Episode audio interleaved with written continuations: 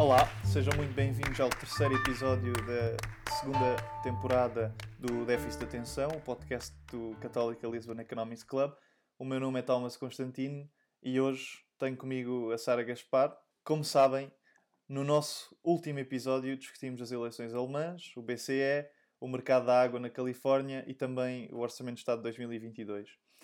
Este último foi um episódio de painel e para hoje temos a segunda entrevista com convidado da segunda temporada. A primeira foi com Joaquim Miranda Sarmento. À semelhança do presidente da Comissão Estratégica Nacional do PSD, o nosso convidado de hoje também é professor de Economia e autor de uma recente publicação. Sara, que mais nos tens para dizer sobre o nosso convidado de hoje? O nosso convidado de hoje é o professor Luís Aguiar Conraria, como disseste, economista e professor catedrático na Universidade do Minho. Concluiu o seu doutoramento em Economia na Cornell University, já recebeu vários prémios, incluindo o Prémio para a Internacionalização das Ciências Sociais da Gulbenkian e é autor de inúmeros papers e projetos nas áreas da economia e política, para alguns dos quais recebeu ainda financiamento da FCT.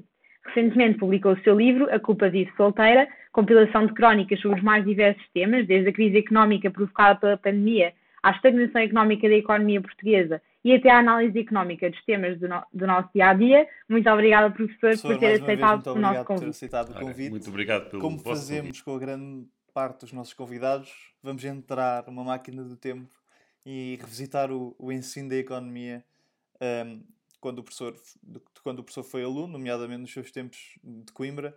Sabemos que de lá para cá surgiram perspectivas económicas que não eram existentes, ou pelo menos não estavam formalizadas. Perspectivas como aquelas de Richard Taylor, o Prémio Nobel da Economia, por propor de forma generalizada um relaxamento do, do axioma da, da racionalidade, tendo incluído a psicologia, a psicologia humana à, à formulação. Como veremos, eh, o professor não é grande fã da teoria, mas, mas pronto, é, é uma das, das, das grandes alterações nos últimos anos. Existem certamente outras revoluções, não só do conteúdo, como é o caso de Behavioral Economics, mas também da forma do ensino em economia.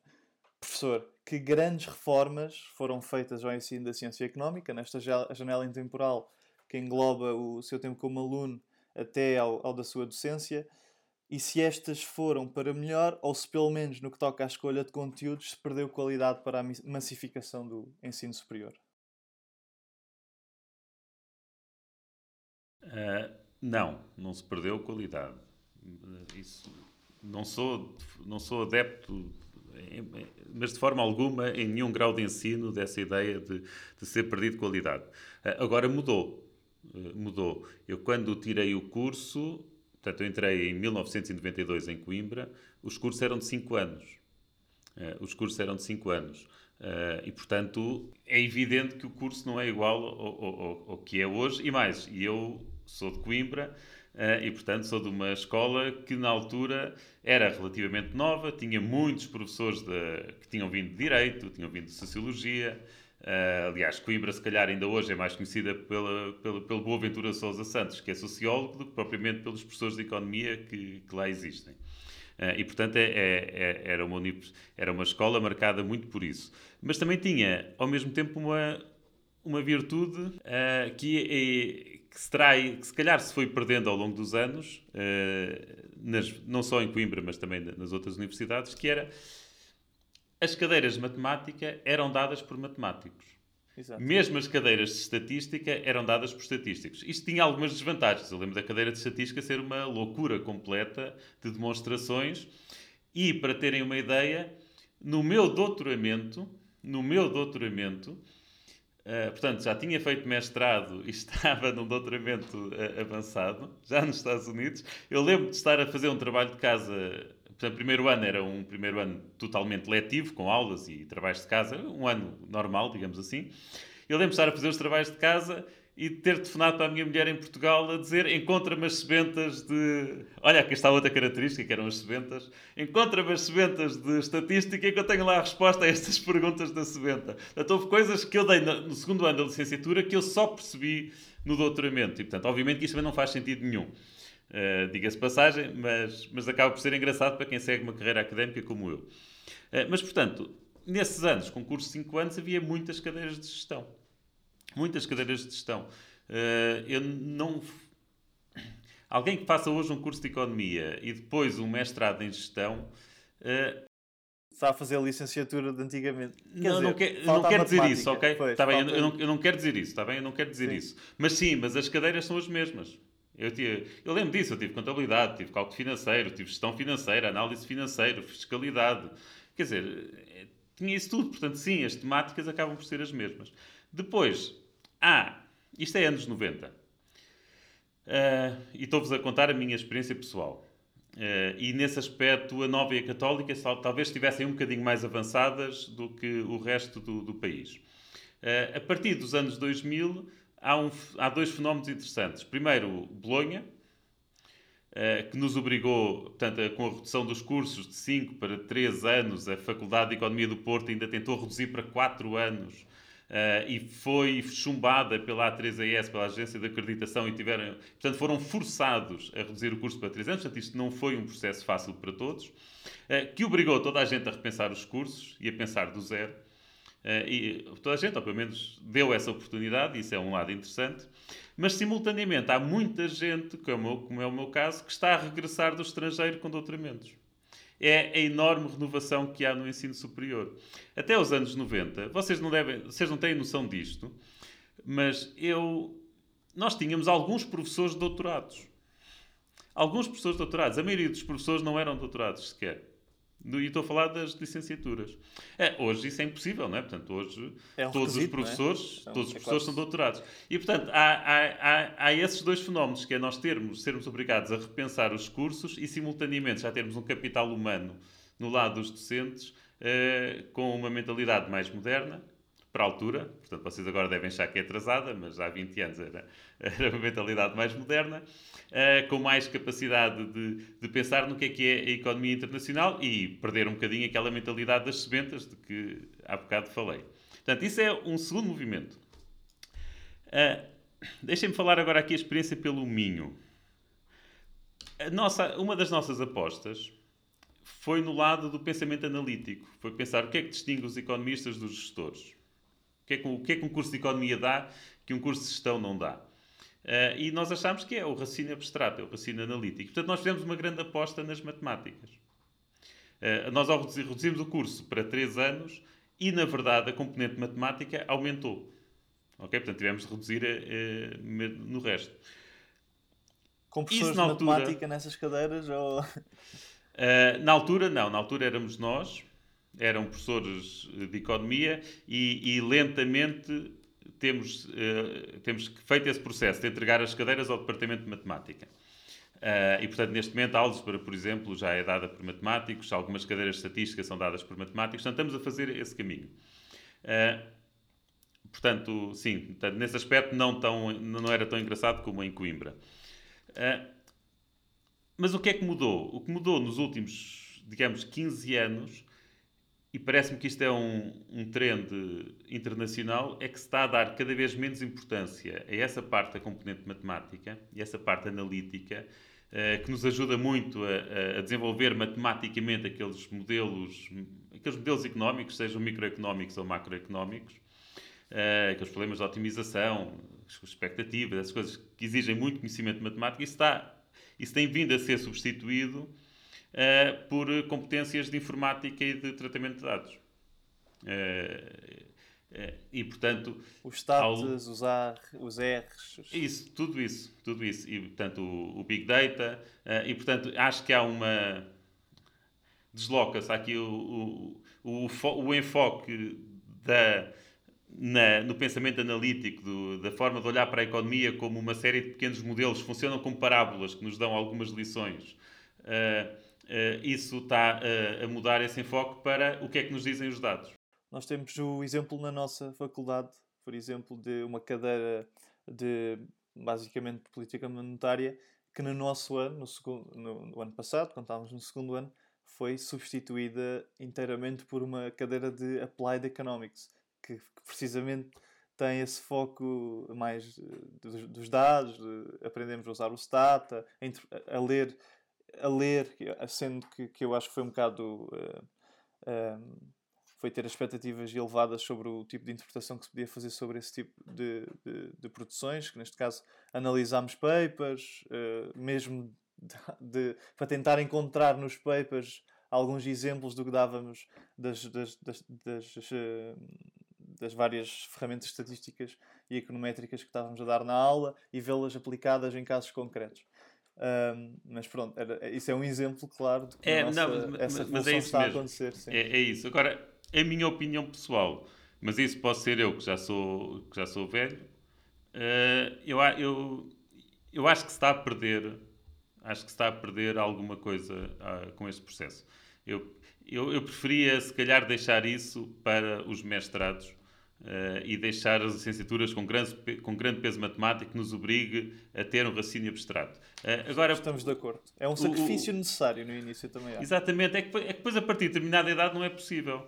Não é possível. Eu não consigo pôr alunos de mestrado que estão a trabalhar e que vêm aqui. Uh, se fosse um mestrado puramente académico, tipo o mestrado de acesso ao doutoramento, eu conseguia. Mas eu aqui no Minho não, não tenho desse tipo de, de mestrados e, e os alunos que tenho são, com essas características são, são, são muito poucos. Eh, eu não consigo pôr as pessoas a, sei lá, a fazer a decomposição espectral de uma matriz e a calcular os eigenvalues e os eigenvectors. Pá, não dá. Não dá. Isso, ou, ou apanho uh, os jovens com 19, 20 anos que estão ali obrigados, ou, ou não consigo depois fazer isso. E portanto eu acho que se está a perder um bocadinho e acho que, que os economistas estão a ser tolos, porque acho que estamos a perder a nossa vantagem comparativa em relação aos custos de gestão. Pois é. Mas, mas pronto, mas eu não também gestão, acredito. Não, é? não só gestão, porque às tantas. Às tantas, o, os engenharia fazem isso. Os engenheiros fazem isto. É? O, o learning, eh, exatamente. É, exatamente. É, é, é, exatamente isso que eu acho. Pá, mas eu, eu acredito no mercado também, portanto, eu não, eu não consigo. Eu, eu não acho que consiga parar o vento com as mãos, portanto, eh, adapto-me. Não há, não há muito a fazer.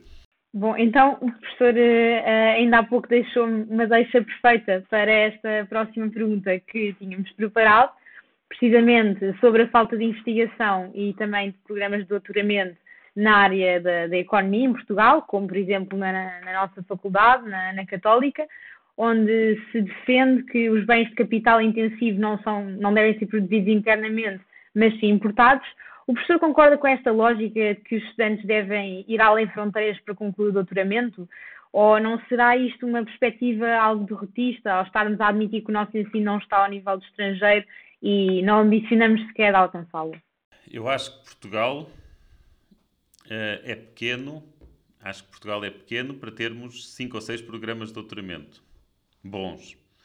Uh, não, acho, não acho que seja razoável e acho que há outros países Uh, acho que é o caso de, acho que é o caso até da Noruega, que tem programas de doutoramento que funcionam com, com várias uh, universidades simultaneamente. E, e, acho que sendo nós um, um país pequeno, uh, isso seria possível de fazer. Agora, o problema é que nós somos um país pequeno e cheio de capelinhas, não é? Portanto, sei lá. Uh, os destes não se querem misturar com aqueles e, e, é difícil definir o que é que é o melhor. E se, se fôssemos buscar o melhor de cada universidade, implicava definir o que é que é o melhor de cada universidade. Uh, e como é que se faz pois, para que é o melhor de uma determinada universidade seja um professor auxiliar em vez de um professor catedrático. Uh, quer dizer, que, que, aliás é o normal. Que é, que é o normal. A partir de um professor auxiliar, se, se, Quer dizer, uma pessoa pode ser auxiliar por dois motivos. Ou porque já é velho e não conseguiu progredir na carreira, ou porque é novo e fez o doutoramento recentemente. E, e, se for esse o segundo motivo, se calhar essa é a pessoa ideal para estar a trabalhar com jovens de doutoramento, não é? Portanto, mas isto em Portugal acho que é. Pois, exato, sim. É, é, uma mentalidade que nós temos que acaba é por complicar muito estas sim. questões. Agora, eu simultaneamente, portanto, ao mesmo tempo que acho que poderíamos ter, se calhar, um bom programa de doutoramento a nível nacional se juntássemos força, também acredito muito na concorrência. Uh, e, e, portanto, eu, não, eu detestaria que isto fosse uma espécie de monopólio. E, e nesse aspecto, ter a concorrência dos doutoramentos internacionais, uh, acho muito bom. Eu acho é um dos aspectos muito positivos da vossa geração em relação à nossa, é olharem para a Europa de uma forma uh, como o nosso país. e, portanto, eu acho muito bem que vocês olhem para, sei lá, Pompeu Fabra, Carlos III, em Espanha, para a London School of Economics, Oxford, esses já não são da União Europeia, mas pronto. Uh, e, e, outras, e outras universidades. Não, traz, traz problemas por causa das propinas. Porque as sim, propinas em Inglaterra são muito caras para estrangeiros. Ah, Uh, sim, e, sim. e durante muito tempo nós éramos nacionais, portanto pagávamos as propinas do- dos ingleses, o que era comportável. E agora, e agora, é- agora de facto são muito caras para, para os estudantes portugueses. Mas pronto, mas, Mas há, houve tentativa mas há de- Timbergen, há Tilburg, Tilburg na Sim, Alemanha, sim, sim. Na, na Holanda, Bocconi. uh, Bocconi, quer dizer, o Instituto Europeu de Florença. Uh, portanto, eu gosto que vocês. Eu, eu não sou nacionalista nisso, portanto, eu gosto que vocês vão para fora. Eu gosto que vocês voltem. Uh, mas se, se forem para fora fazer doutoramento, para mim é- eu acho ótimo. Ok, certo, Eu certo. acho ótimo. Não, eh, e, e pronto, e acho que Portugal conseguia ter um bom programa de doutoramento se juntássemos esforços. Mas, se- se- pois, mas se calhar não é uma perspectiva de, de- de- de uma vantagem comparativa, não é? Que não vale a pena estarmos aqui também, se calhar, a, a, a sacrificar tanto para ter só um programa, quando, quando se calhar até a longo prazo o país ganha mais em ter estes eh, pupilos que vão para fora, que depois voltam com, com ensinamentos do estrangeiro, programas que têm Mas eu- grandes. Eu, eu concordo com isso, mas depois tens o problema que é as universidades acabam por precisar de doutoramentos. Nós temos, recebemos todos os tipos de pressões da FCT eh, por causa de financiamentos para termos doutoramentos e em vez de termos depois um bom doutoramento de economia a, na- a nível nacional, tens vários doutoramentos, vários. Quer dizer, eh, nós temos um em conjunto com Coimbra, eh, o Porto tem um, eh, O ISEC tem um, o Isqueté tem outro, a Nova tem outro. Vocês como é que...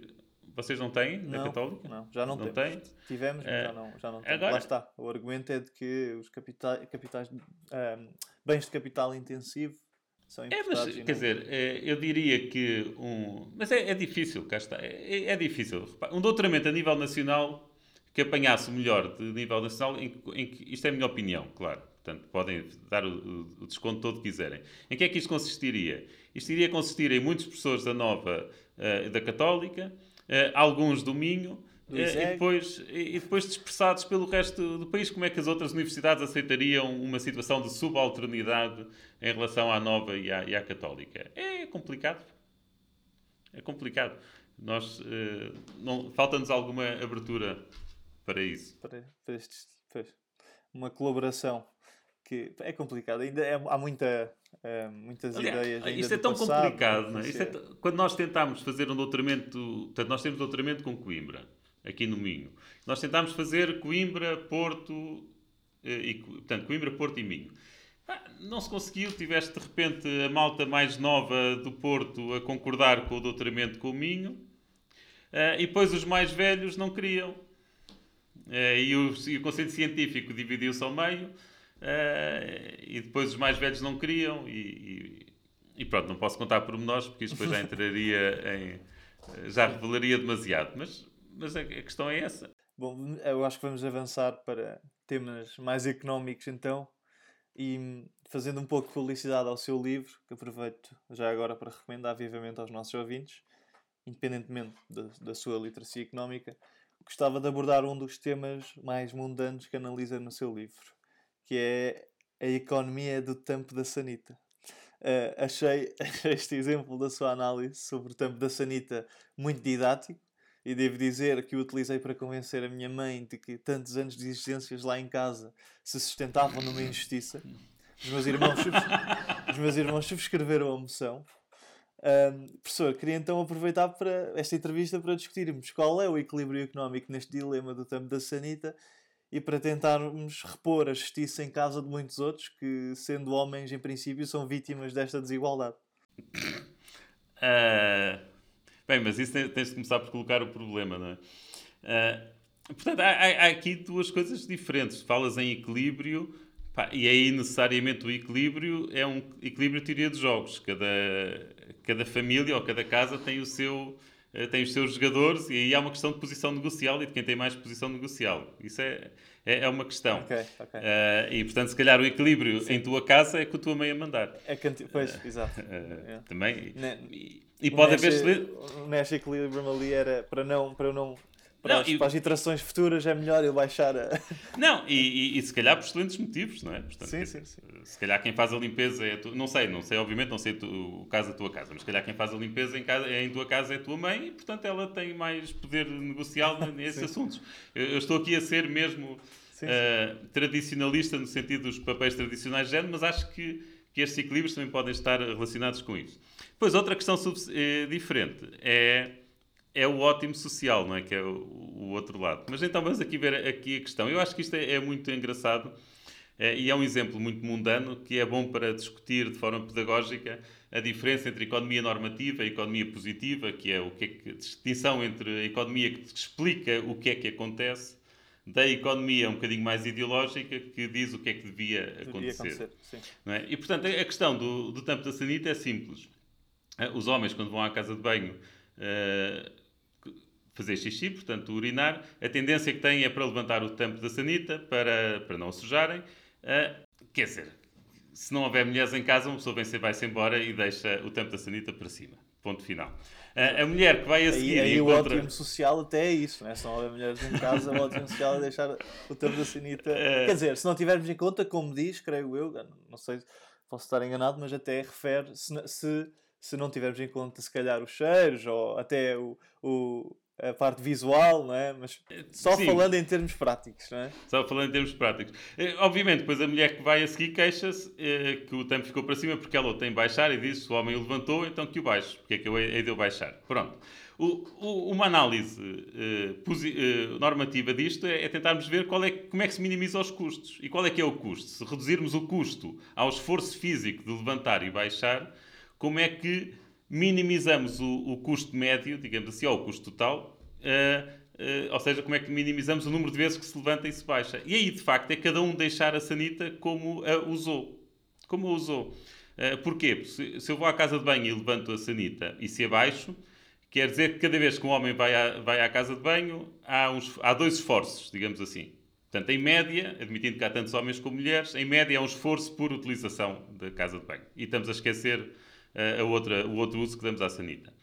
Uh, se, se, pelo contrário, se cada pessoa que lá, faz, que lá for deixar a sanita como a usou, isso quer dizer que se eu lá for e levantar o tampo, tive um esforço, e se por acaso a seguir voltar a ser um homem a ir à casa de banho, ele já está levantado. Portanto, evita-se o esforço de. Eh, evita-se o esforço várias vezes. Portanto, reparem, eu levantei e a pessoa a seguir deixou estar como estava. Se seguirmos a regra, deixar sempre para baixo, queria dizer que eu ia, levantava, baixava e a pessoa a seguir levantava e baixava. Portanto, são quatro esforços em vez de um. Eh, e, portanto, fazendo as contas desta forma, percebe-se facilmente que só com um rácio elevadíssimo de mulheres, uh, o que pode acontecer em, em, em, casas onde haja partilha de quartos, né? portanto, onde vivam quatro mulheres e um homem, portanto, tirando situações de forte desnível, de forte desigualdade de género na, na casa, a, a, solução eficiente é cada um usar e deixar como, como usou, para minimizar os esforços. Então, esse é o lado normativo, não é? Exato, sim, sim, claro. Esse Mas, é o lado normativo. Uh, acho que se consegue com, esse, com, esta, com esta argumentação chegar a algum lado, não é? Não é totalmente... Agora, isto, isto é engraçado, porque eu, eu, nunca, eu de facto nunca tinha assistido a nenhuma discussão destas. Uh, portanto, eu nem, nem sequer sei como é que era o meu comportamento há, há uns anos. Portanto, nunca tinha sido nenhuma discussão dessas. Mas repare, quando eu estava a estudar nos Estados Unidos, eu lembro uma rapariga sair esbaforida da casa de banho uh, a gritar Put the toilet seat down. E aos berros, e depois, e depois há um colega meu que responde: Ah, é? Querem que a gente baixe para vocês? É? E porquê é que vocês nunca levantam para nós? é que... E de repente há ali uma discussão absurda sobre o assunto. Uh, e uma semana depois, uma das pessoas que estava. discussão uh, absurda, bem disposta, mas com alguma agressividade. Uh, e uma semana depois, um, um, colega, um dos colegas que estava, nessa, que estava nesse grupo de discussão manda um paper escrito pelo Dixit, portanto, um daqueles mesmos melhores economistas que há, com, um modelo, com um modelozinho exatamente a, a tirar esta conclusão. Uh, e de repente eu começo a ver, então, mas isto, um paperzinho que ele nunca publicou, era no Gozo. Uh, nunca publicou em nenhuma revista. Mas de repente comecei à procura e começo a ver que de facto há, há uma discussão sobre isso. Uh, e, e, e, se formos às sitcoms, portanto, ao Friends ou Seinfeld e coisas do género, encontramos, eu estou a dizer, estas coisas são antigas, não, é? não sei como é que são as sitcoms atuais da Netflix, uh, mas encontramos várias discussões destas. Entre grupos de amigos, não é? Portanto, o Friends, em que era três rapazes e três raparigas, era um bom sítio para ter uma discussão destas. É, mas pronto, mas isto é só anedótico. Mas tem, é, é, tem o seu valor eh, como exemplo de um problema económico e, como disse, até remete para, para várias óticas da economia, não é? Remete, remete, remete. E, e, pronto, eu em minha casa, como tenho a minha mulher e duas filhas, uh, Deixou, portanto, deixou sim, sim, sim. É o, desequilíbrio de 1 para 4, portanto não vale é a pena. É preciso também ter em conta o custo 1 para 3 é. de, de, de, da discussão, não é? Se calhar não, provar a discussão remove mas... logo todo, a, toda a vantagem em atingir não, o equilíbrio. Não, mas, mas de facto, na minha vida familiar nunca tinha havido esta discussão. Eu, eu assisti a isto pela primeira vez, foi nesse grupo de amigos, nunca tinha sequer passado pela cabeça. Não, de facto é assim, eu acho que a única, o único aspecto que faltou na análise da sua crónica foi de facto o estético, para, especialmente para os elementos femininos da casa, eu acho que pesa mesmo bastante. Certo, certo, certo, mas é, pronto, a casa mas de banho está fechada. A porta da casa de banho está fechada, não é? Sim, também. e o estético, acho que nesse, o estético, se calhar para, para as mulheres é muito diferente também da do homem, se calhar, não sei se para o homem faz alguma não, diferença. Agora, do ponto de vista estrito da saúde, eh, e portanto, uma pessoa devia pôr era tudo para baixo. Uh, uma pessoa devia pôr a sanita, pois, o, o, o, aro e o tampo mesmo. E, Ou seja, aí o esforço é igual para homens estética. e para mulheres e é o esforço máximo. Uh, mas não estou a falar do ponto de estética, estou mesmo a falar do ponto de vista uh, de saúde, porque é, é, exatamente quando puxa o autocolismo que grande parte daqueles eh, com aquela, aquela violência toda, atira partículas de cheiro, não sei agora como é que chamam aquelas partículas, para o resto da casa de banho. Portanto, neste caso, se calhar, a solução ótima do ponto de vista da saúde pública, isto é um bocado como a, como a situação de Covid. A, a, a solução do, ótima do ponto de vista da saúde pública é capaz de ser a pior solução do ponto de vista económico. A maior custo. que tem maior custo económico, exatamente. Ou seja, que é baixar e, e levantar o tampo e o ar da sanita. Bom, agora falando de temas, se calhar, mais, uh, mais económicos do que o tempo da Sanita, uh, numa das suas crónicas, uh, no seu livro mais recente, A Culpa Vive Solteira, o professor defende uma simplificação do nosso sistema fiscal algo disruptiva, que é a tributação dos contribuintes com um único imposto, neste caso o IVA. Esta medida, em vez de penalizar quem ganha mais, penalizaria quem consome mais, incentivando a poupança, que é, como sabemos, bastante baixa, e ao investimento, promovendo um crescimento sustentável.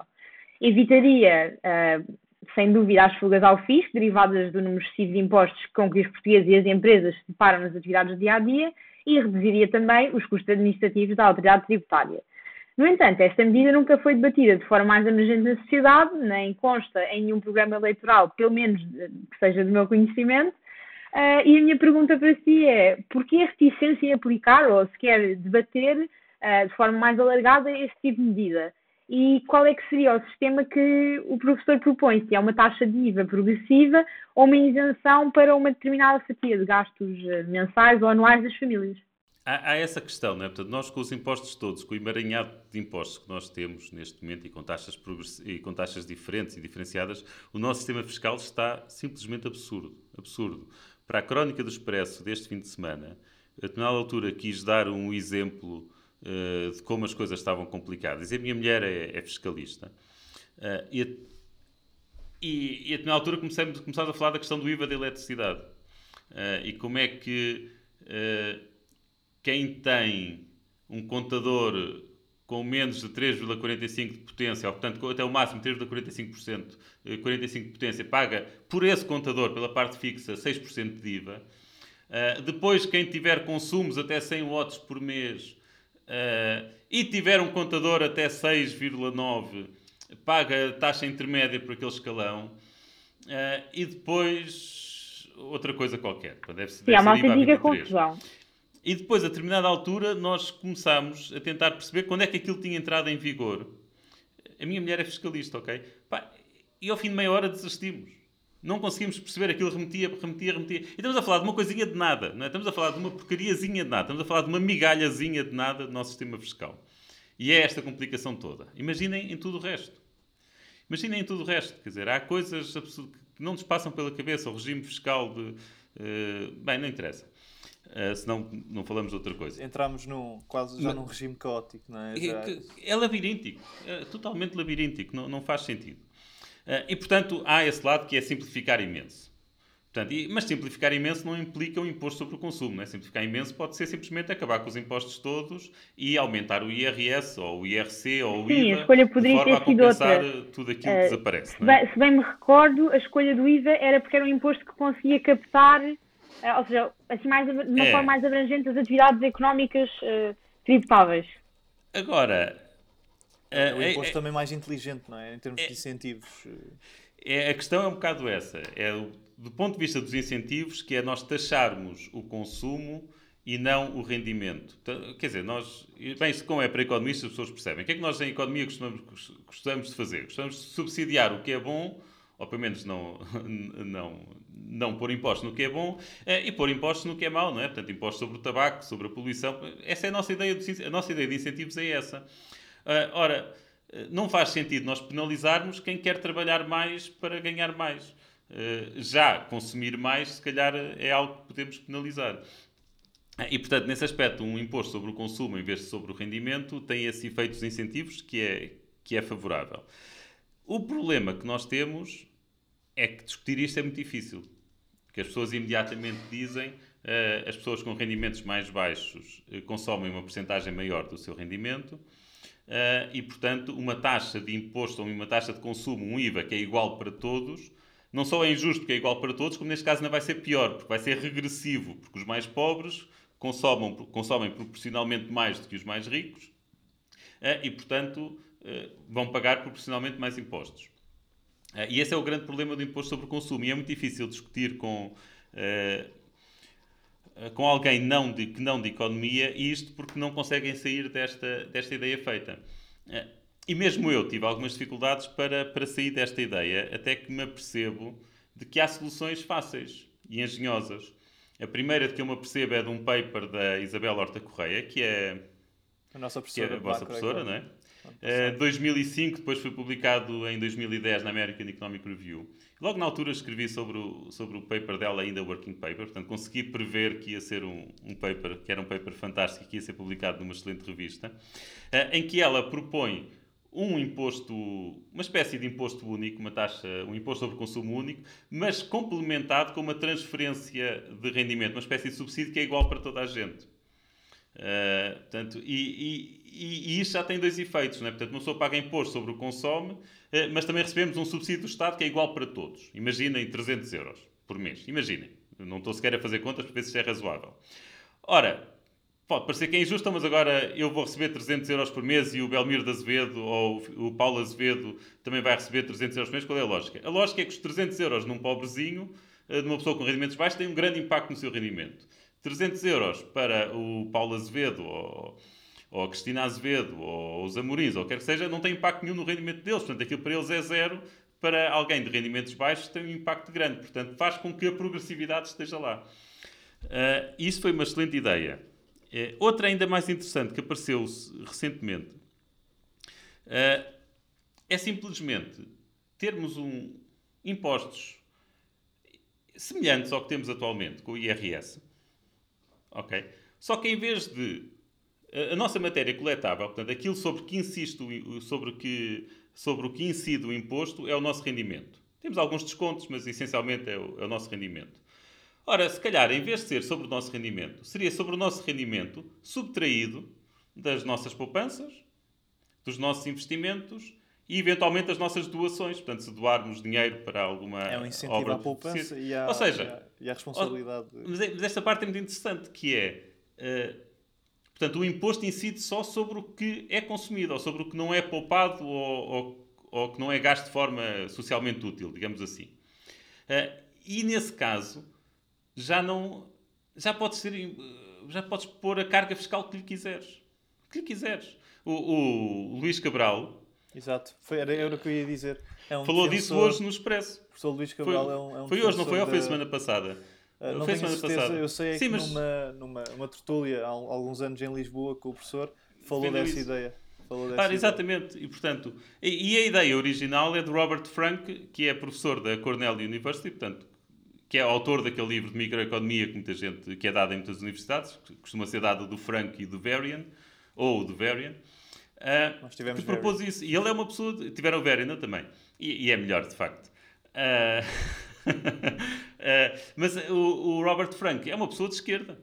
É uma pessoa de esquerda. O Luís Cabral, eu diria que é um liberal económico de mais direita, de direita, que votará, que, votará que, é, que é conservador. Uh, e, portanto, isto é uma ideia que, de facto, não tem nada de esquerda nem de direita. Quer dizer, nós conseguimos, de facto, taxar o consumo e manter a progressividade, e tal como diz o Luís Cabral, neste caso, como a progressividade já não tem efeitos negativos, nós podemos ter progressividade até 100%. 100%, ou até 80%, 90%, até mais do que 100% se quisermos.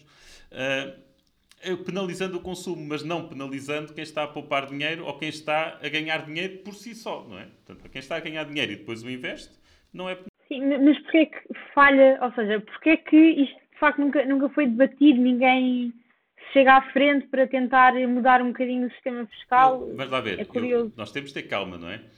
Porque a ideia do imposto único já existe há muito tempo e já existe desde os anos 60. Mas isso, de facto, é, é uma ideia liberal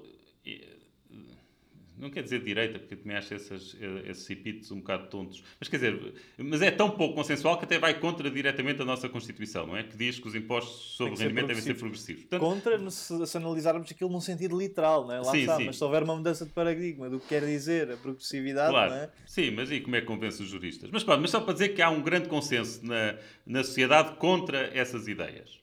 Não é? São poucas. Que eu, Pá, quem é que propõe isso em Portugal? A Iniciativa Liberal e o Chega, que, que são dois deputados em 230, não é? Portanto, uh, e, portanto, durante muito tempo era difícil. E os economistas aparecerem com boas soluções, como esta que eu estou, como esta que eu estou a, a referir, uh, de taxar o imposto, não, o rendimento uh, não, tanto, apenas o rendimento consumido, ou, o que também falo no livro, a ideia de haver um IVA bastante elevado, que depois com uma série de deduções, que se calhar também vai dar mais ou menos ao mesmo, uh, deduções de acordo com o rendimento das pessoas, ou é seja, é pessoas mais só, pobres. Só uma, uma, uma, dúvida, e para clarificar, porque eu já não me lembro se, por exemplo, rendimento que não foi nem investido nem consumido também era suposto ser, fazer parte.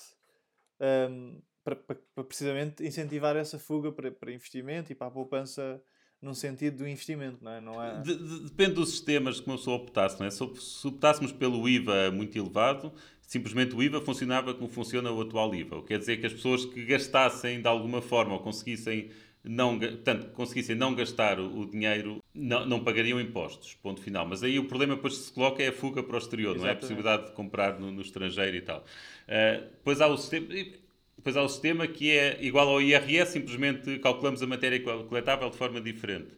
Uh, cada, cada, um terá vantagens e desvantagens. O que eu, o que eu queria dizer, para responder à, à Sara, uh, que é porque é que isto não é discutido, o que eu queria dizer era isto, é que estas ideias engenhosas para garantir a progressividade só apareceram há pouco tempo. Só apareceram há pouco certo. tempo. Não, não, não têm 20 anos nem 30. Uh, ah, têm 5 anos, 10 anos. Uh, e, e, portanto, e mesmo entre economistas não chegámos a um consenso sobre como é que se conseguiria operacionalizar isso. Uh, o, o, Luís Cabral, no artigo que escreveu, já não lembro se foi este, este fim de semana ou, ou se foi no de, fim de semana passado, a resposta que ele dá, ele também faz a mesma pergunta, que é porquê é que não se faz isto? É a mesma pergunta que tu me estás a fazer. E a resposta dele é simples, é não sei. Uh... Certo, uma resposta honesta. Pronto. é uma resposta honesta. Mas a verdade é que os economistas têm de fazer o seu trabalho, não é? De convencer a sociedade. Nós não podemos achar que temos aqui uma ideia luminosa de que ninguém, nunca ninguém se lembrou uh, e que resolve os problemas todos e pronto, e a sociedade vai aceitar a proposta que nós fazemos. Sim, claro. Não é assim? Uh, sim, é devido, assim, devido, é? devido que isto fosse uma proposta com, aceita, com uma aceitação alargada e fácil por parte da, da grande maioria dos eleitores.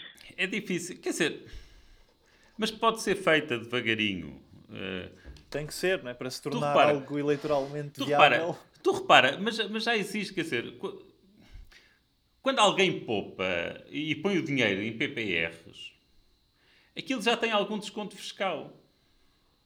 Não é? Quer dizer, é, é, levar isso uma coisa um bocadinho mais, mais extremada, que é o dinheiro que tu poupas já não é um benefício fiscalzinho de nada, mas é simplesmente reduz aquilo diretamente ao, teu, ao rendimento sobre o qual incide o imposto. É assim uma coisa mais à bruta.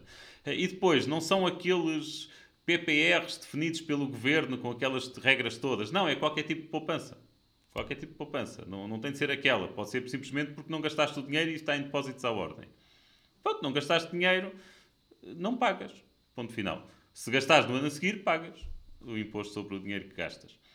Uh, portanto, eu acho que dá margem para ir introduzindo isto devagarinho. Aquela ideia de substituir os impostos todos pelo IVA é um bocadinho mais, mais difícil de implementar, mas também dá para ir fazendo devagarinho, não é? Que é Exato. ir baixando é os outros impostos. De... Não, é? Não repara, se, se sempre, imagina, que o, imagina que nos próximos 15 anos é possível baixar os impostos em Portugal. Nós crescemos tanto, as receitas fiscais crescem e podemos finalmente começar a baixar os impostos. Uh, pá, se começarmos a baixar o IRC e o IRS e deixarmos o IVA, acabamos por estar a fazer isso, não é? Que é substituir o imposto do rendimento por imposto sobre o consumo. Isto pode ser feito devagarinho. Uh, agora, revoluções é complicado. Eu acho que é muito, as pessoas têm muito medo dos economistas, não é? Portanto, os economistas são culpados de muita coisa, menos consideram-nos culpados de muita coisa, e, portanto, é difícil um economista aparecer com uma ideia brilhante e as pessoas seguirem-no. Sim, logo à primeira, à primeira impressão. Um, mas para além do, da reforma do imposto único, que, que, já discutimos há pouco, que outras reformas faltam à economia portuguesa, nomeadamente para combater a crise económica provocada pela Covid-19, bem como a estagnação económica que já se sente em Portugal desde o início do século? No fundo, qual seria a estratégia ideal para um hipotético plano de recuperação concebido pelo professor? É complicado é complicado e se calhar esse é um dos motivos pelos quais as pessoas também não ligam muito aos economistas. Uh, porque eu também não vejo sequer uh, que seja assim tão necessário um plano de recuperação. Se calhar crise, o melhor plano é não ter plano. a, a crise passou, ainda não completamente, continua a haver restrições e por aí fora, mas de facto, se calhar tinha sido mais importante apoiar a economia enquanto foi necessário eh, enquanto estávamos fechados em casa e, e, apoiar a economia, apoiar as pessoas, nós estávamos numa situação.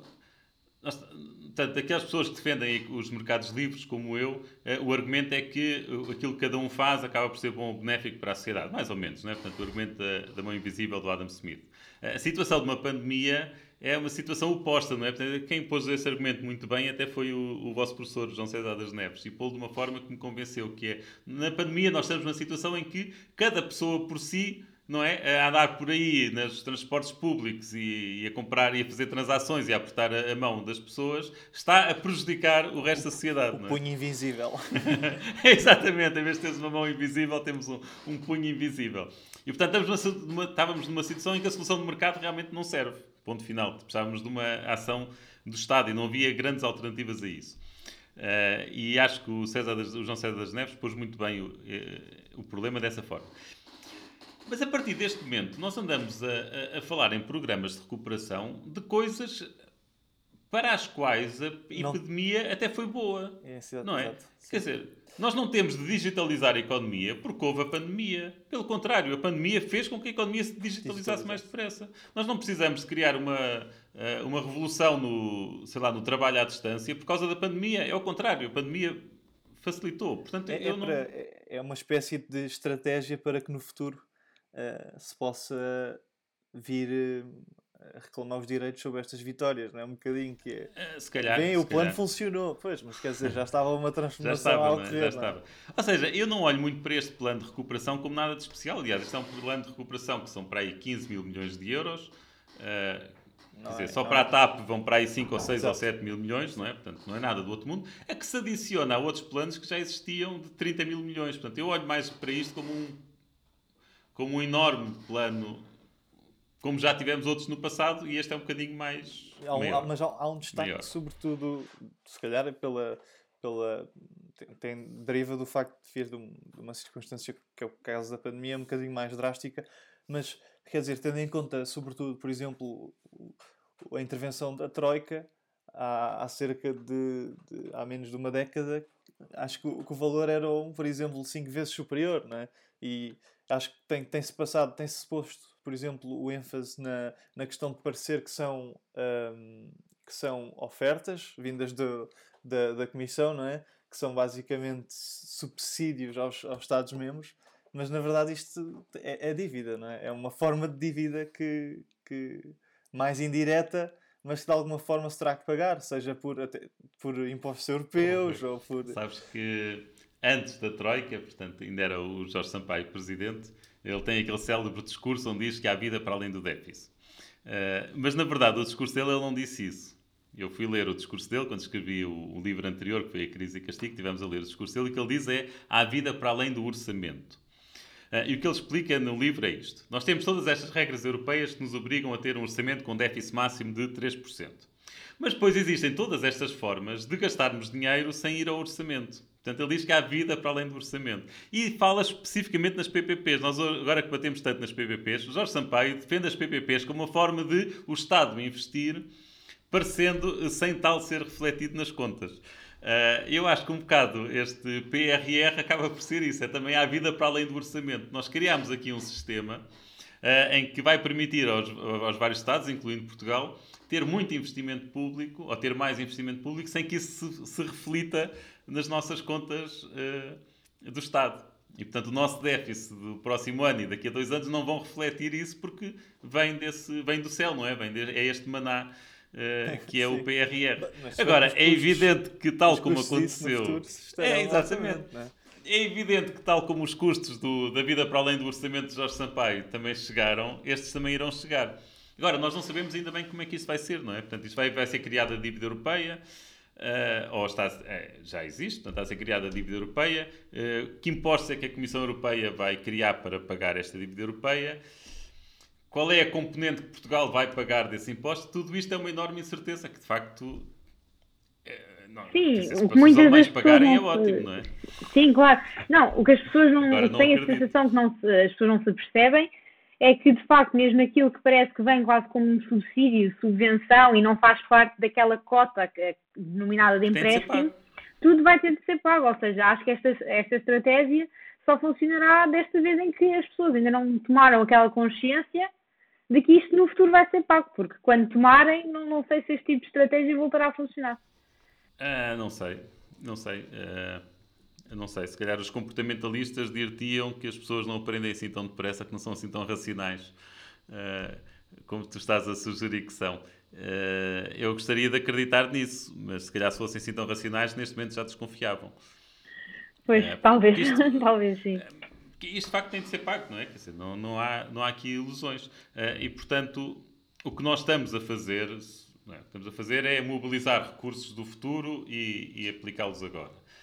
E se de facto começarmos a crescer que nem doidos, podemos concluir que valeu a pena, não é? E portanto, com, com o crescimento gerado, vamos pagar estes empréstimos no futuro.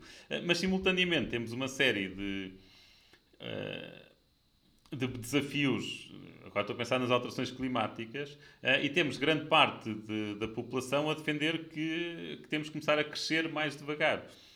Precisamente para não pormos tanta atenção nos, nos recursos do planeta. E, portanto, contraria um bocado a ideia de que com este PRR vamos crescer que nem doidos e, portanto, depois podemos pagar a dívida à frente sem grandes dificuldades. Vamos é... virmos o, o problema das alterações climáticas como a produção de um bem através da captação de um mal ou da, da remoção de um mal, não é? o crescimento ocorre uh, de, num sentido virtuoso. Não... Sim, eu, eu, eu, eu também eu acredito que é por aí. Mas é acreditar. Eu aqui também não sou engenheiro para saber como. Eu acredito. Acredito que o problema das alterações climáticas e a redução da poluição e por aí fora se vai conseguir fazer essencialmente via tecnológica. Uh, ou seja, novas não, tecnologias, novas é, invenções. É, digo mesmo, é, é o, a, a, formulação económica, de conseguirmos eh, formular economicamente um problema, se calhar muito global, da mesma forma que formulamos, se calhar, o problema económico da recolha do lixo, não é? Numa, quer dizer, obviamente complementando com a, a redução do, da, da, produção do lixo, não, é? não só a captação. Ou... É, mas a redução e o uso circular, pá, mas eu, eu, espero que haja incentivos económicos para isso tudo, porque eu não acredito que isto funcione sem os incentivos económicos. Uh, e por isso, nesse aspecto, acho que a fiscalidade, ou a fiscalidade aí pode desempenhar um papel importante e, portanto, diferente. Isto é uma discussão para a fiscalidade diferente daquela que estávamos a falar há bocado. Uh, uma fiscalidade que beneficie e que incentive uh, esse tipo de, de, raciocínio económico mais circular, mais de reaproveitamento e, e também a inovação tecnológica. Eu acho que aí é, essa parte é essencial. Eh, essa parte é essencial. Mas não sei o que é que estávamos a falar. Ah, estamos a falar do plano. A, a resposta é que não sei, eu não teria grande plano.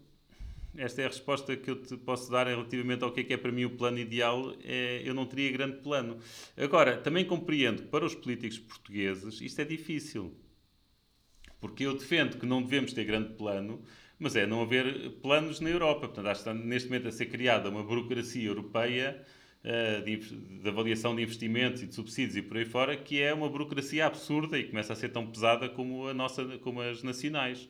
Uh, e se calhar depois ainda mais difícil porque envolve dinheiro de vários Estados. Uh, agora, havendo da União Europeia, não faz sentido depois Portugal não beneficiar, não é? Pois, é uma, Quer dizer, é eu se calhar.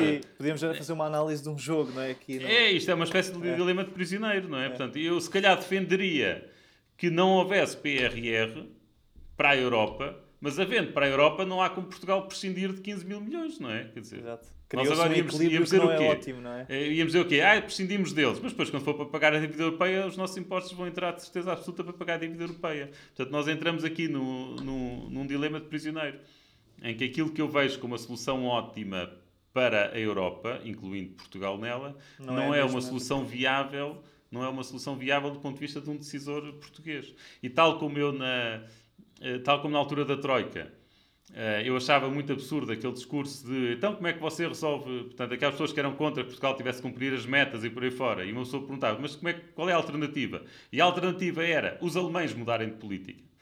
Basicamente era isso, não é? Portanto, a alternativa era eles não, eles deixarem de ter déficits mais altos. Portanto, a alternativa era era os outros mudarem. Aqui pois, voltamos ao mesmo. Não era, não era fazível. PRR. Pá, a alternativa era os outros não terem PRR, mas ele existe, ponto final. Quer dizer, não há.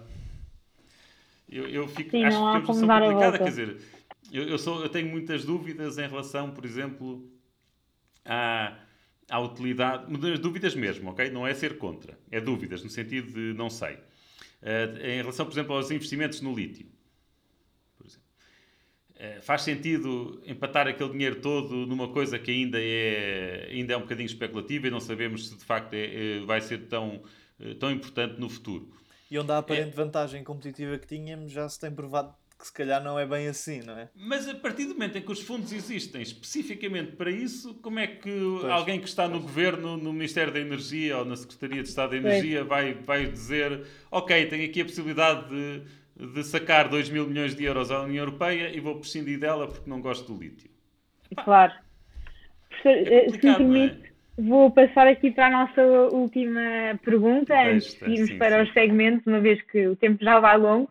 Uh, esta é uma pergunta que tenho mesmo muita curiosidade em fazer desde que li este livro. Portanto, o professor autor intitula-se de liberal de esquerda e isto deixou-me assim um bocadinho confusa. Sei que, por exemplo, defende a abolição do IVA reduzido para alguns produtos considerados essenciais, uma vez que até os cidadãos com rendimentos mais baixos devem ter a oportunidade de escolher sem restrições ou, ou sem, por assim dizer, recomendações sobre a forma de imposto feitas pelo Estado. Uh, afinal, em que aspectos ou políticas é que se considera de esquerda? Não será este conceito liberal de esquerda uma fachada para um liberal que quer evitar ser conotado como não tendo preocupações sociais? Uh, bem, eh, se depois de ser fachada ou não, isso, cada pessoa interpreta como quer, não é? aí não há, não há volta a dar. Uh, eu, por acaso, outro dia fizeram-me essa pergunta e, eu, eu, a minha resposta foi que em Portugal também era muito difícil encontrar um liberal de direita. Se calhar mais do que um liberal de esquerda. Ui, uh, Adolfo. é o Adolfo, é, é o, Adolfo, o Adolfo, Adolfo, é o Adolfo, não é? Pouco mais do que isso. Foi uma declaração uh, polémica. não, mas o que me parece muitas vezes é que os liberais de direita em Portugal uh, o que querem é, é um bocado substituir o Estado pela Igreja Católica. Percebo. Ok? Sim. Substituir todos os mecanismos de solidariedade social por apoios às IPSS e, e por aí fora. Iniciativa privada, uh, Iniciativa, mas, sim. mas de católicos, não é? Sim. Porque no fundo é. acho que depende não, é, não, é católico, ser católicos não sim, é isso, não, estou ligado à hierarquia, não é? Diga que a hierarquia da Igreja, de alguma forma controlados. Uh, e acho que isso também, por exemplo, foi algo, alguma coisa, por exemplo, que inquinou a discussão sobre, por exemplo, os contratos de associação. Uh, quando pessoa vai ver aqueles fins daqueles contratos de associação, vê que grande parte deles eram de colégios uh, ligados à, à Igreja. Uhum. Uh, pá, mas agora não, não, vamos discutir isso, senão nunca mais saímos daqui. Ora, vamos lá ver. Liberal, para já liberal do ponto de vista económico e do ponto de vista social. Portanto, do ponto de vista social, não há dúvida nenhuma, sou mesmo liberal. Uh, desde sempre, quer dizer, nem, desde sempre fui a favor do casamento homossexual, de adoção, de drogas livres. Uh, uh, drogas livres no sentido de, de serem legais. em relação dessas coisas que são ilegais e que os liberais sociais costumam defender a legalização, a única coisa em que eu tenho dúvida é em relação à prostituição. Ok? Portanto, aí... Tem havido propostas no Parlamento. Não sei, da, da, não sei, da, não, não sei. E eu, na altura, já comecei a achar que aquilo era tão complicado, para a minha cabeça havia tantos prós e contras que comecei a achar, apá, as mulheres que decidam. Pronto. Isto é um assunto, essencialmente, ou 80 ou 90% é um problema feminino, de tráfico de, de tráfico de mulheres e, e, por aí fora. Portanto, a minha altura, olha, mais vale... Eu, eu, eu, que as mulheres decidirem ser legal ou ilegal, eu aceito. Pronto. Uh, Agora, em relação à economia, eu sou um liberal no sentido em que é um liberal de direita, que é só alguém que acredita que os mercados à partida funcionam melhor do que o Estado. Com a devida supervisão. Sim. Com a devida supervisão e, e, com a devida supervisão, com muito cuidado para evitar abusos de poder de mercado. Se calhar aí talvez seja mais um bocadinho mais intervencionista que um liberal de direita, mas a essência é, a essência é de um liberal de direita, que é aquilo que os mercados conseguirem fazer bem, à partida fazem melhor do que o Estado. Pronto. Depois há as falhas de mercado. Nós estudamos, não é? Em economia pública, estudamos as falhas de mercado e estudamos depois aí como é que se corrigem as falhas de mercado. Pronto. Onde é que. O que é que me diferencia, se calhar, do Luís Cabral? Uh, que estávamos a falar há bocado. É que, aceitando que os mercados funcionam bem, uh, também todos nós aceitamos que deve haver alguma redistribuição. Uh, pá, simplesmente, se calhar, uh, uma política desenhada pelo Luís Cabral ou desenhada por mim, eu ia ter uma componente de redistribuição muito maior do que ele. Uh, eu acho que é, é, nisso. Portanto, a minha. quando estavas há bocado a falar da questão do IVA, a questão do IVA para produtos de essenciais e, portanto, mais consumidos pelas pessoas pobres e que, portanto, têm uma taxa, ao, ao ser uma taxa mais baixa, está a ajudar essas famílias mais pobres. Eu não sou a favor simplesmente que se aumente o IVA e que essas pessoas agora tenham de pagar mais pelo pão e pelo leite. Não é isso. O que eu estou simplesmente é a, a dizer que uh, IVAs diferenciados implicam uma intervenção no mercado, implicam distorção de preços que nós, economistas, sabemos. Isso é sempre difícil explicar nos jornais, mas para vocês não preciso. Uh, que nós, economistas, sabemos que, que, tra que, que são ineficientes. Que são ineficientes, não é? Uh, e substituir isso por simplesmente distribuição de rendimento. Distribuição de rendimento, simplesmente em vez de termos um IVA mais baixo para as famílias pobres, em vez de termos um IVA mais baixo para o pão, e porque o croissant já é mais caro, um IVA mais baixo para o leite e o leite de chocolate já é mais caro, simplesmente Sim. redistribuir, portanto, ter um IVA normal para todos e dar, o, digamos que a receita extra às famílias mais pobres. Sim, por exemplo, exato. através depois... de uma taxa por exemplo, se tivéssemos o IRS como temos agora, uh, por exemplo, tendo uma taxa de IRS negativa para o primeiro escalão. Pois. O, nosso, o, IRS começa no zero, não é aqueles escalões. Porquê que há de começar no zero? O zero, isto é, isto é um fetiche, não é? Pode perfeitamente começar no menos 10%, ou no menos 15%, ou numa transferência de... de valor lá, absoluto fixo. De valor Como... absoluto de mil euros por ano. Uh, seja o que for.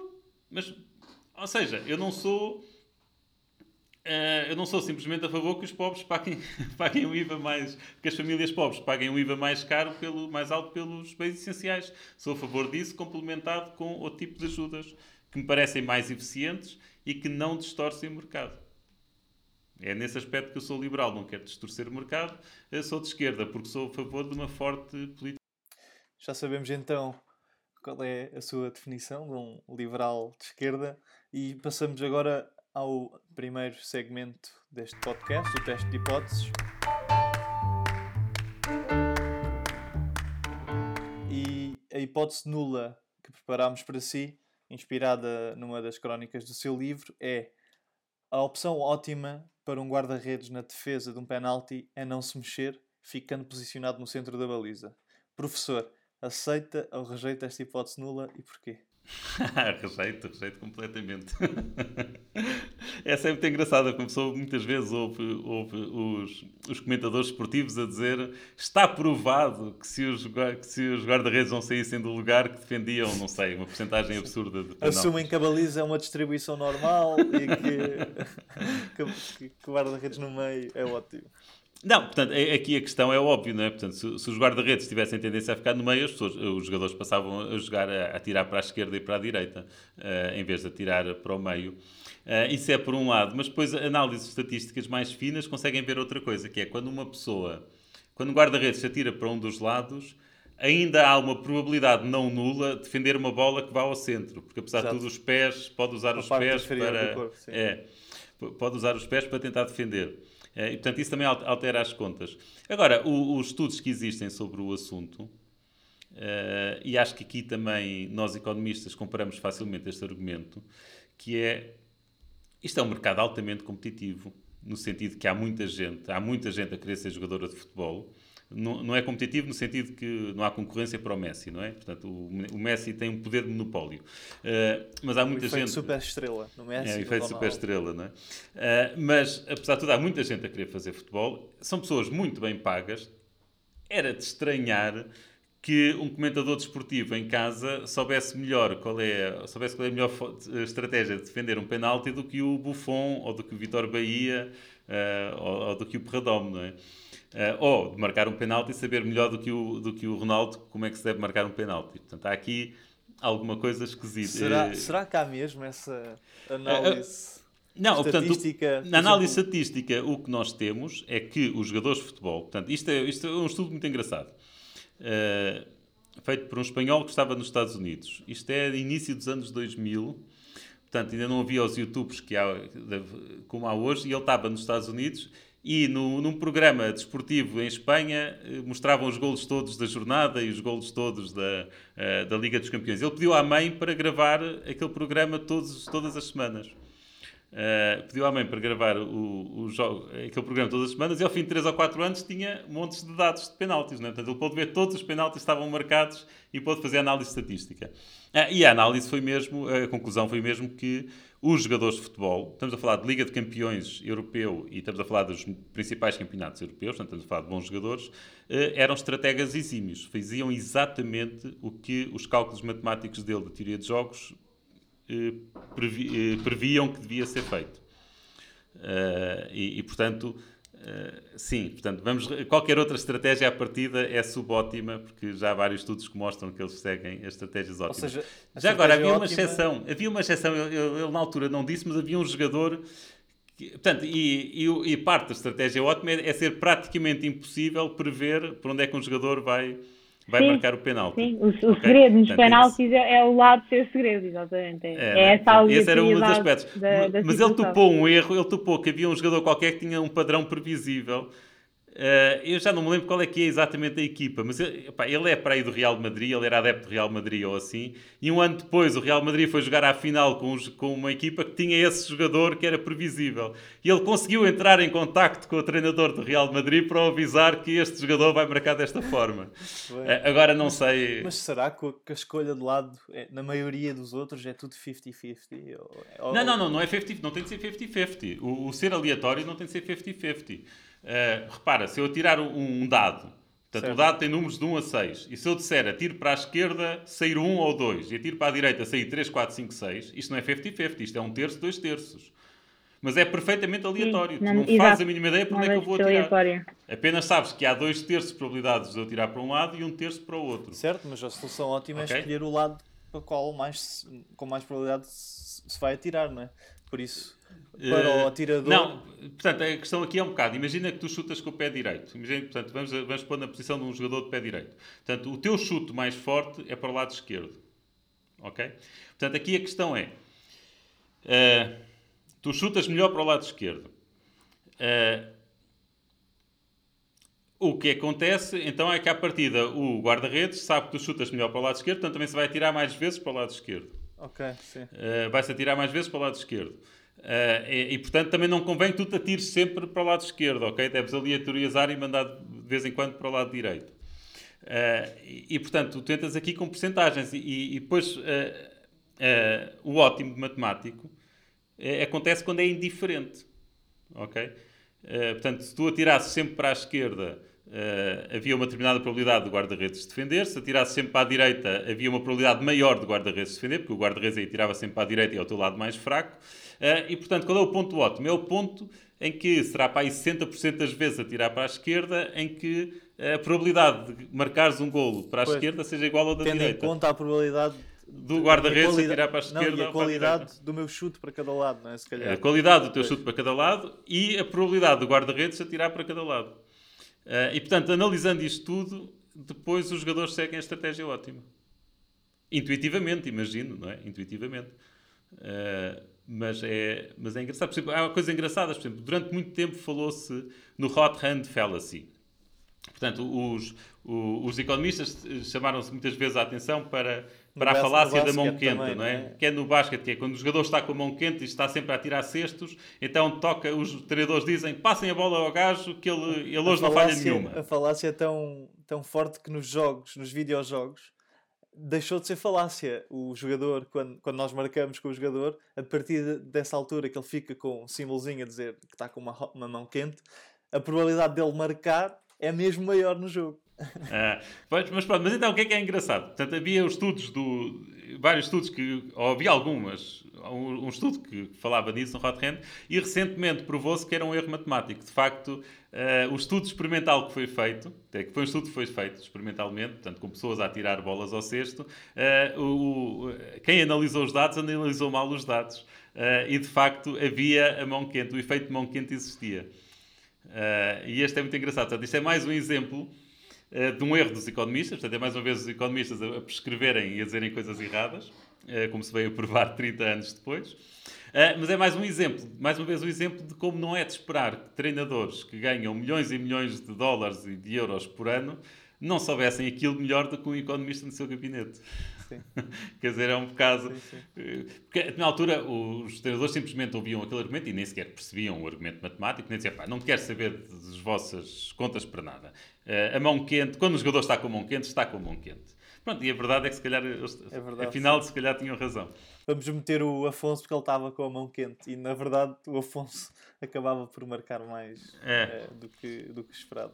Nesse dia. É, mas isso é engraçado. Portanto, uh, é mais um exemplo de economistas a quererem ir contra o mercado, digamos assim, e, e a estarem enganados. Bem, muito obrigada, professor, pela sua, pelo seu teste de hipóteses. Portanto, passamos agora para o último segmento deste podcast, a utilidade marginal.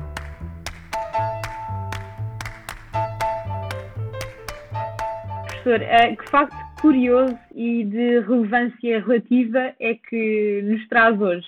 Uh, eu aqui estava na, na dúvida uh, tive, tive um bocado na dúvida qual é que eu devia, devia trazer, uh, mas acabei por escolher este.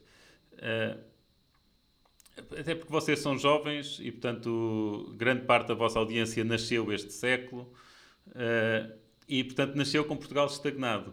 Uh, e quando eu tinha a vossa idade, a ideia de que Portugal crescia e e se, aproximava da União Europeia era para nós um facto incontestável. Quer dizer, só um tolo é que acharia que, que o futuro não era radioso e que nós, em 2020, eh, não teríamos atingido a média europeia. Eu acho que vocês agora, se calhar, têm exatamente a mesma atitude. Vocês, a generalidade da população jovem, têm a mesma atitude que, eu, nós tínhamos, só que ao contrário, não é?